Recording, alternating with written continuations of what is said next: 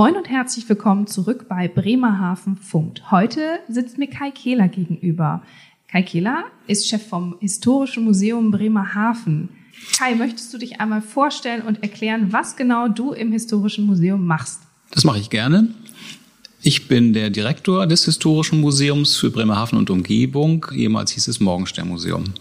Und als Direktor versuche ich ein bisschen die Haltung des Museums und die Ausstellungen zu koordinieren.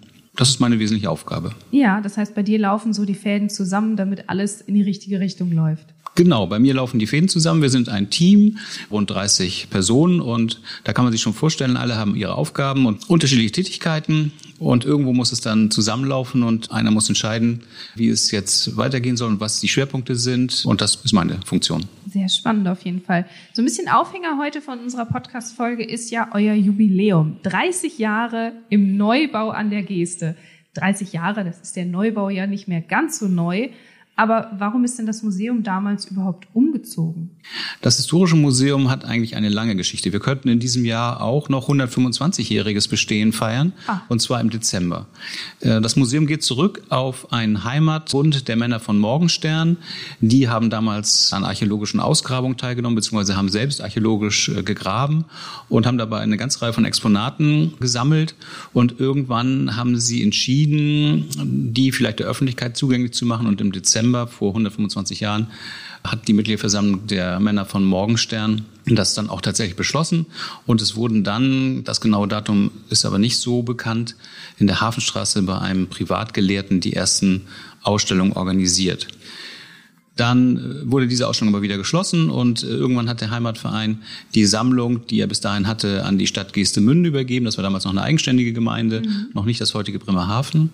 Und dann wurde die Ausstellung ab dem Beginn des 20. Jahrhunderts in verschiedenen Räumen oder Häusern der Stadt Geestemünde untergebracht, in der Schule, im Rathaus.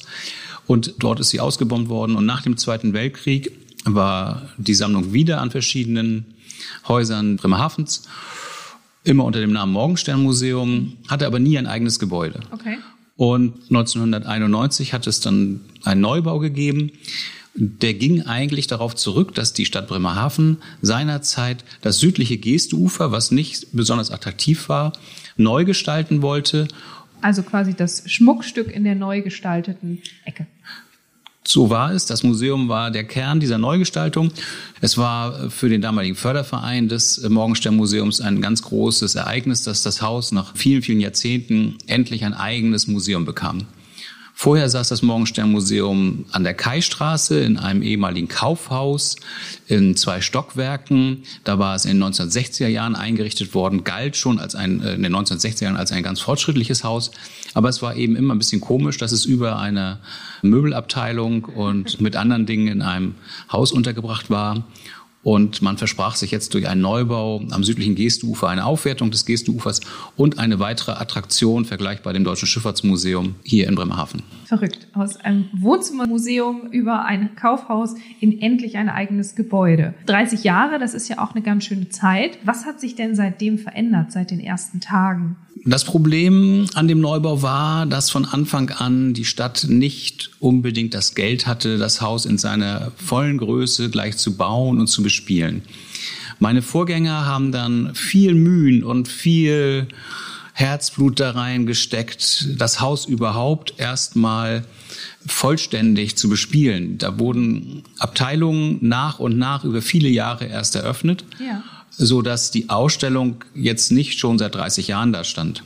Und die Ausstellung erstreckt sich eben über die Vor- und Frühgeschichte der Besiedlung des Unterweserraums, der Gegend, in der eben das heutige Bremerhaven steht, und dann über die Geschichte Bremerhavens selbst und seiner Vorgängergemeinden. Ähm, dann gibt es verschiedene Themenbereiche. Die Hochseefischerei ist ein wichtiges Thema. Die Werfen sind ein wichtiges Thema, was im Museum dargestellt wird.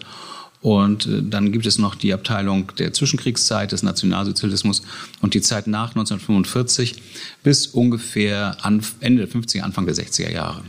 Okay. Und was ja eigentlich auch noch fast spannend ist, was ist denn so geblieben? An was hat das Museum festgehalten? Was hat auch heute noch den gleichen Wert wie damals von der Geschichte? Ein ganz zentrales Ausstellungsstück in dem Haus ist ein großes Schwungrad einer Kältemaschine aus einer Fabrik, in der damals Eis für den Fisch hergestellt worden ist. Und das ist ein so großes und zentrales Stück, was natürlich von Anfang an eingeplant worden ist. Und das ist bis heute da.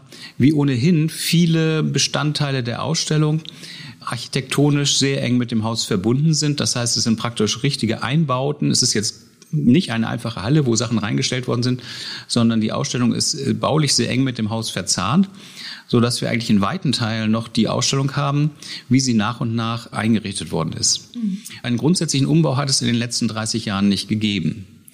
Für uns ist das jetzt unter anderem ein Anlass, äh, diese 30 Jahre auch mit einem Themenprogramm zu beginnen, was wir unter das Motto der Postmoderne gestellt haben.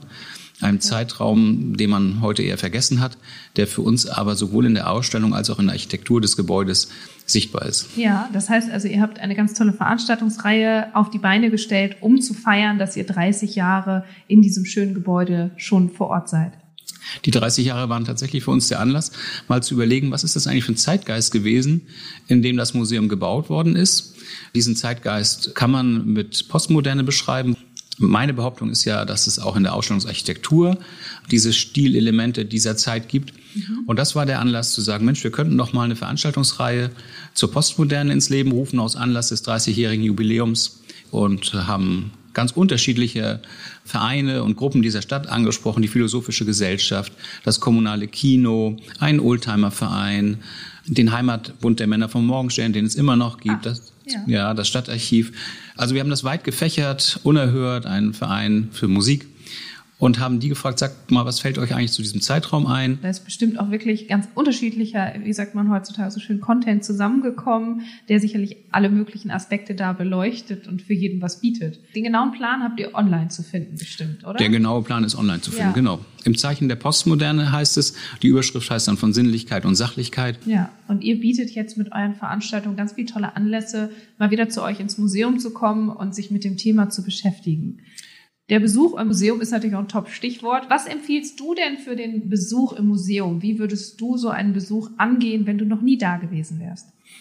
Ein ganz großer Vorteil unseres Museums ist, dass der Eintritt kostenfrei ist. Das heißt, ich empfehle den Leuten, einfach mal vorbeizukommen und zu gucken, was sie interessiert. Und sie haben überhaupt nicht den Druck, alles auf einmal angucken zu müssen. Gut, wenn man jetzt hier zu Besuch und im Urlaub ist, wir haben sehr viele Touristen, die uns besuchen, die gucken natürlich das Museum äh, dann als Ganzes an. Ähm, und sind dann aber in der Regel völlig begeistert davon. Also wir machen Besucherbefragungen und die Leute finden es ganz toll, das Haus. Aber es gibt eben auch andere, gerade jetzt aus Bremerhaven, die kommen und gucken sich mal diese Abteilung, mal jene Abteilung oder mal unsere Sonderausstellung an und ähm, ja, und dann gehen sie wieder und wenn das Wetter schlecht ist oder sie nicht wissen, was sie sonst machen wollen, dann kommen sie einfach wieder. Es ist eben nicht mit Kosten verbunden und äh, das macht es sehr einfach. Ja, okay. Das heißt also, dein Ansatz ist vorbeikommen, schauen, was interessiert und einfach mal durchstöbern. Genau, der Ansatz, alles von Anfang an sich angucken zu wollen und durchlesen zu wollen, der muss gar nicht sein. Man kann sich ein bisschen treiben lassen. Was ist denn dein absoluter Geheimtipp im Museum? Also als Geheimtipp empfinde ich äh, archäologische Funde, die im Grunde darauf hinweisen, dass es hier in dieser Region zumindest Handelsbeziehungen zum Römischen Reich gab. Ich finde das immer total überraschend. Handelsbeziehungen hat es offensichtlich so weit gegeben, dass selbst Sachen aus dem Mittelmeerraum oder Südfrankreich den Weg hier oben an die Küste gefunden haben, ob als Schmuckstücke oder Schmuckgefäße. Und das fasziniert mich einfach völlig. Ja, und, und wie weit sie auch schon Strecken zurückgelegt haben. Genau. Also es ist ja doch ein ganz schönes Stück. Ja. Was ich sagen muss, was ich ein bisschen als Geheimtipp empfinde, weil das habe ich erst gelernt, als ich bei euch zum Videodreh war, dass man auch, äh, wenn man nachfragt, dass für ein Schwungrad angemacht wird. Also es hat mich so fasziniert, einfach diese große Maschine ja in Arbeit zu sehen. Das finde ich ist für mich persönlich ein Geheimtipp, dass sie einfach ja das mal live erleben können, wie das läuft. Genau, wir haben ein sehr nettes Aufsichtspersonal, was einem äh, jederzeit hilft und für Fragen auch äh, ansprechbar ist. Ja, also echt super spannend, ganz klasse. Was ich auch noch finde, ihr forscht ja hinter den Kulissen auch. Aber wo kann ich denn im historischen Museum den Forschungscharakter am besten sehen? Wo kann ich erleben, dass ihr ständig euer Wissen zu dem Thema erweitert? Das ist eine Frage, die ist nicht ganz einfach zu beantworten. Im Grunde ist eigentlich die gesamte Ausstellung ein bisschen Forschung. Wenn wir jetzt also neue Exponate ausstellen, dann besteht ein Großteil unserer Arbeit darin, äh, überhaupt erstmal rauszukriegen, worum handelt es sich da. Da führen wir natürlich Interviews mit den Menschen, die uns das gespendet haben. Manchmal müssen wir aber auch viel, viel mehr Forschungsarbeit leisten. Das heißt, Erkundigung einzeln in Archive gehen, ein gutes Beispiel ist eine Heißmangel, die wir vor einiger Zeit übernommen haben, von einer Dame, die hier eben lange Zeit Wäsche gemangelt hat. Im Grunde ein ganz einfaches Objekt, aber es stellte sich raus, dass dieser Heißmangel viel, viel älter ist als die Betreiberin und das, halt schon ihre Vorgänger haben da mitgemangelt und okay. Dann mussten wir erstmal rauskriegen, wer hat denn überhaupt, was ist das überhaupt für eine Maschine, wo kommt sie her, wo wurde sie gefertigt, wie ist sie nach Bremerhaven gekommen. Dann haben wir festgestellt, dass dort auch Wäsche gemangelt wurde, die von den Schiffen aus dem Fischereihafen kam. Das hatte dann einen Umweg über Reinigungen gemacht. Um so ein Objekt sind also sehr viele Informationen zusammenzutragen. Und damit beginnt eigentlich schon unsere Forschung. Augenfällig wird es jetzt zum Beispiel in unserer aktuellen Sonderausstellung zu Bremerhavener Werbestrategien. Wir haben uns gefragt, wie hat eigentlich die Stadt Bremerhaven für sich Werbung gemacht? Ja.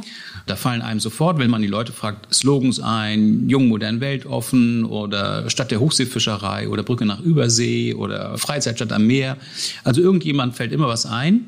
Aber wie ist das eigentlich in der Reihenfolge und wie kam es zu den Slogans und was sind die Wahrzeichen, die verwendet wurden? Das weiß man gar nicht und man kann es nirgends nachlesen. Mhm.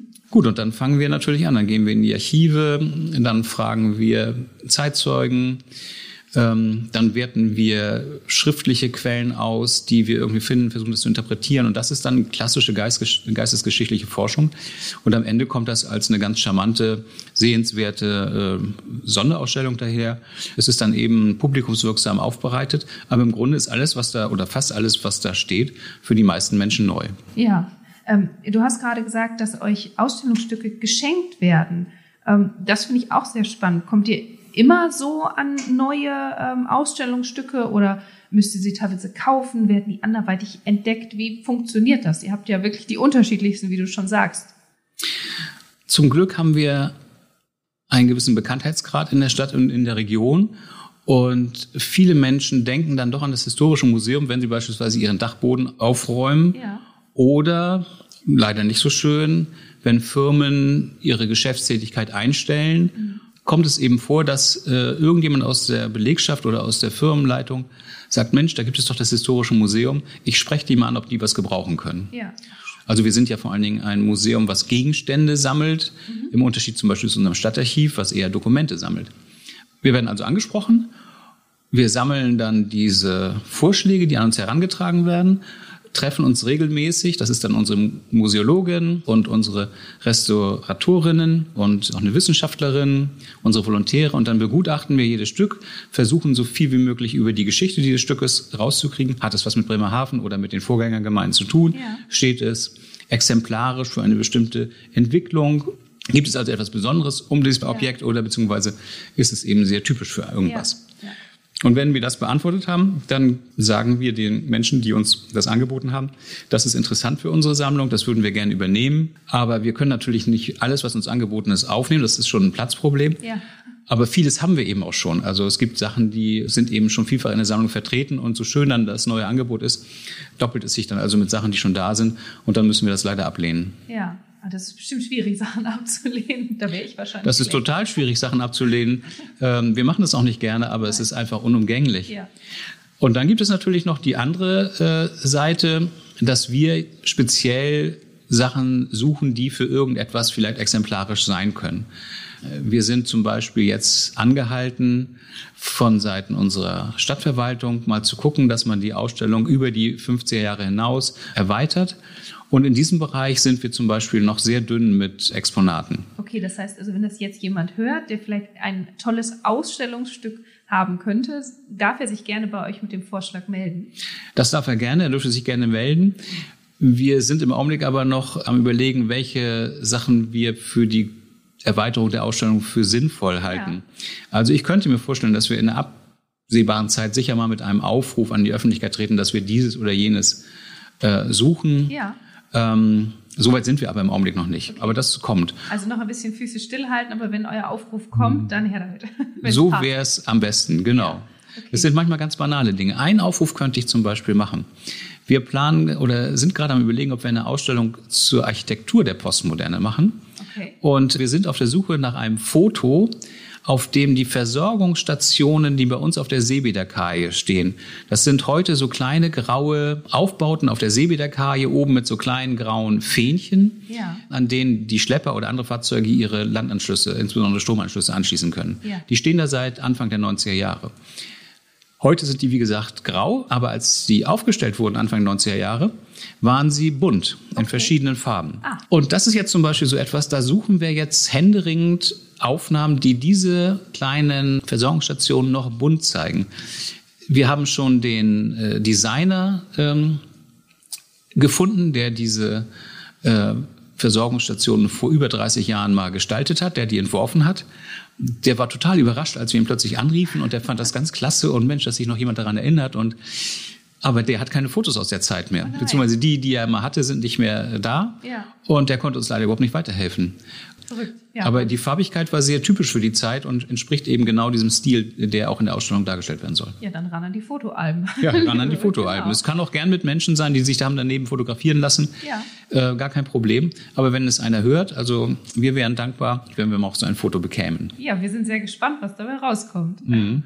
Sonderausstellung ist auch ein gutes Stichwort. Und zwar aktuelle Sonderausstellung. Du hast gerade schon die Entwicklung der Werbung für Bremerhaven angesprochen, aber derzeit läuft ja noch eine zweite Sonderausstellung.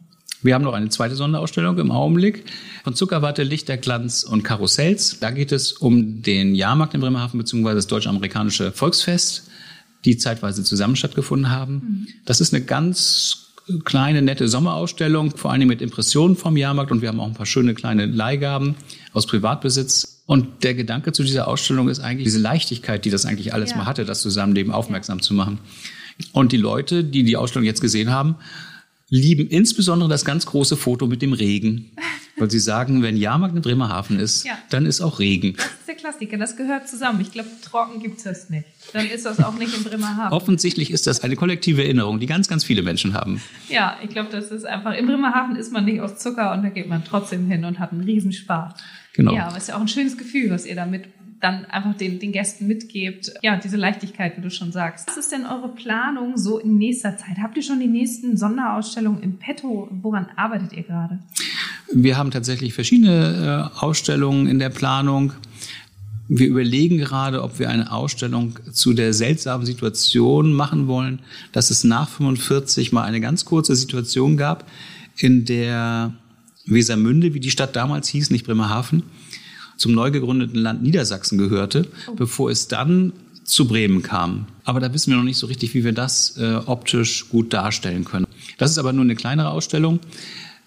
Fürs nächste Jahr planen wir eine Ausstellung, die sich mit der Geschichte von Natur- und Umweltschutz bei uns in der Stadt auseinandersetzt. Das ist ja im Augenblick ein total angesagtes Thema. Klimawandel, ja. Plastik im Meer. Und man denkt, das ist immer aktuell und das hat es vorher alles nicht gegeben. Aber natürlich hat es Veränderungen der Natur durch den Menschen schon viel länger gegeben. Ja. Ja. Bremerhaven ist zum Beispiel auch angelegt worden, weil die Weser versandete. Und das tat sie nicht einfach so, weil sie Lust dazu hatte, sondern im Oberlauf der Weser hat man den Wald abgeholzt für den Schiffbau und für den Hausbau. Und wenn der Wald nicht mehr da war, ist dann der Hang hinterhergerutscht und hat dann zur Versandung der Weser geführt. Und insofern geht zum Beispiel die Gründung Bremerhavens unter anderem auch auf so einen Eingriff der Menschen in die Natur zurück. Ja. Und so geht das dann eben weiter. Also das ist so ein Thema, an dem wir uns gerade annähern.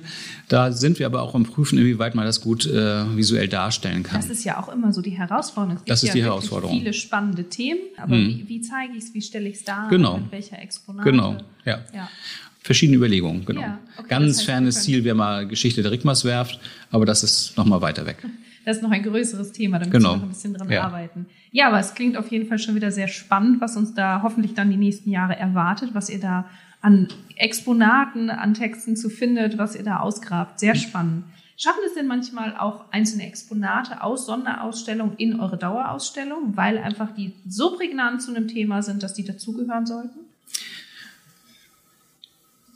Das ist ähm, ab und an der Fall. Ganz aktuell. Wir haben in der aktuellen Ausstellung ein großes Plakat aus dem Bereich des Schiffbaus Da steht drauf ein Teil von uns auf dem Plakat und darunter ist der Neubau der Norwegian Sky, eines Passagierschiffs, was hier bei der Leutwerft gebaut worden ja. ist. Und das haben wir bei uns hier gerade in der Werftabteilung hängen. Die Werftabteilung stellt eigentlich den Schiffbau nur bis war zu den 1930er, 40er Jahren dar. Und dieses Plakat stammt aber aus den 1990er Jahren und dazu gibt es auch noch ein paar Dokumente, die wiederum einen ganz anderen legendären Umbau in der Stadt, nämlich den der Queen Elizabeth II, dokumentieren.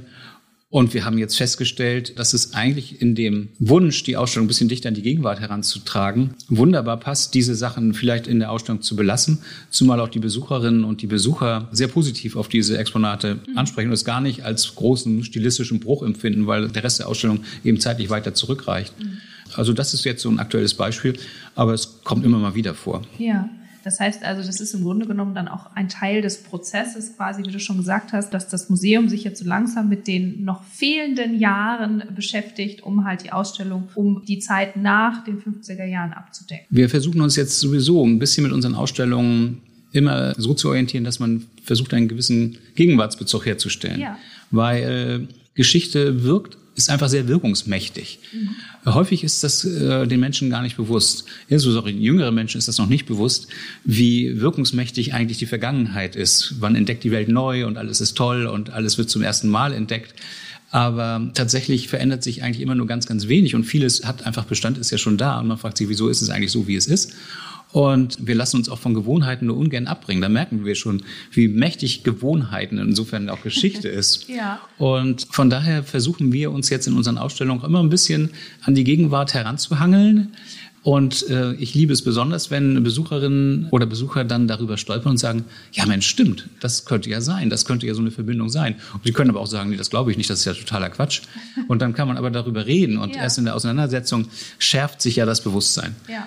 Also von daher so ein bisschen, dass die Geschichte darstellen, aber mit Formulierung oder auch mit äh, Exponaten, das bis in die Gegenwart zu verbinden, das ist eigentlich unser Ansatz, den wir jetzt seit einiger Zeit verfolgen. Ja, vor allen Dingen, weil wir auch, finde ich, immer wieder in so einem Kontext sehen, dass viele Dinge schon mal da waren, die hm. jetzt wiederkommen. Ähm, was du mir auch bei unserem Videodreh gezeigt hast, der Fischtransporter, der schon damals elektrisch gelaufen ist. Und äh, jetzt sind wir wieder an dem Punkt. Die Dinge haben manchmal ein anderes technisches Gewand. Ja. Aber dahinter liegen natürlich häufig ganz menschliche Handlungsweisen und Gefühle und die verändern sich jetzt in der Geschichte der Menschheit nicht so gravierend und so schnell. Wo wir uns weiterentwickeln, ist unser Werkzeug. Und das ist ja das Tolle. Und diese, diese Werkzeuge, das ist im Prinzip das, was wir im Historischen Museum ausstellen, die Entwicklung der Werkzeuge. Ja. Wie sich ein Kochtopf entwickelt hat oder meinetwegen irgendwelche Geräte. Aber dahinter stehen oft die gleichen Gründe, warum es das gibt. Ja, so, jetzt haben wir ganz viel über das Museum gesprochen und ich hätte von dir gerne noch einen Satz, der für dich das Museum zusammenfasst, so als Abschluss. Da möchte ich aber zunächst sagen, dass wir noch nicht über das ganze Museum gesprochen haben. Ich möchte noch anfügen, dass wir ja auch noch eine Außenstelle haben. Wir haben noch ein ganzes Schiff. Das stimmt natürlich. Wir haben ein ganzes Schiff, ein grünes Schiff, den letzten seiner Art, den letzten Seitenfänger, den es in Deutschland noch gibt, die Gera, ein Fischdampfer beziehungsweise es ist kein Dampfer, es ist ein dieselgetriebenes Fahrzeug gewesen, aber da gab es ganz viele von Hunderte ja. und keiner ist erhalten, außer unser Museumsschiff der Gera, die liegt im Fischereihafen und kann eben auch besichtigt werden. Ja, das heißt, es ist eure Dependance ein Stückchen weiter südlich, aber auf jeden Fall auch ein Besuch lohnenswert auf jeden Fall. Es ist ein schönes Schiff mit ganz vielen interessanten Facts, die man lernen kann. Ich sehe das genauso wie du. Ich finde auch, dass es äh, belohnt, das zu besuchen, auch vor allen Dingen in dem Ambiente mit dem Fischereihafen, finde ja. ich, passt das sehr schön. Genau, und es gibt nochmal einen Einblick auf, in eine Arbeitswelt, die eben schon lange nicht mehr so ist. Ich wollte sie heute nicht unterschlagen. auf jeden Fall ein Besuch wert. Aber dann inklusive Gera fassen wir einmal das Museum zusammen. Das ist jetzt eine schwere Aufgabe. Wie würde ich das Museum zusammenfassen? Ich glaube, das Historische Museum ist eine Überraschung. Die Leute kommen in das Haus und versprechen sich eigentlich nicht viel. Denn was verspricht man sich schon von einer Stadtgeschichte?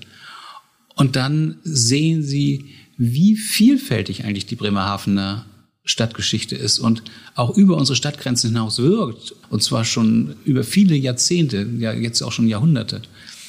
Also mit einem Wort oder einem Satz zusammengefasst, das Historische Museum ist eine Überraschung. Das ist ein perfekter Schlusssatz. Kai, vielen, vielen Dank. Ich finde, man merkt auf jeden Fall bei dir einfach diese Leidenschaft für das Thema, für das Haus und all das, was damit zusammenhängt. Ich danke dir und sage damit over. And out.